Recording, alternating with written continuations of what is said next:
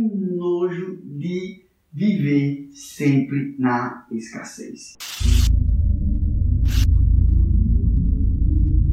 Eu digo como assim, eu nem sei ainda o que é escassez. Como é que você está falando sobre escassez? Eu acredito que esse é o principal bloqueio que trava as pessoas na crise. Escassez é aquele sentimento, aquela sensação que tudo vai sempre dar errado, que tudo vai acabar, que os seus recursos são sempre limitados, que é sempre aquele negócio pontadinho.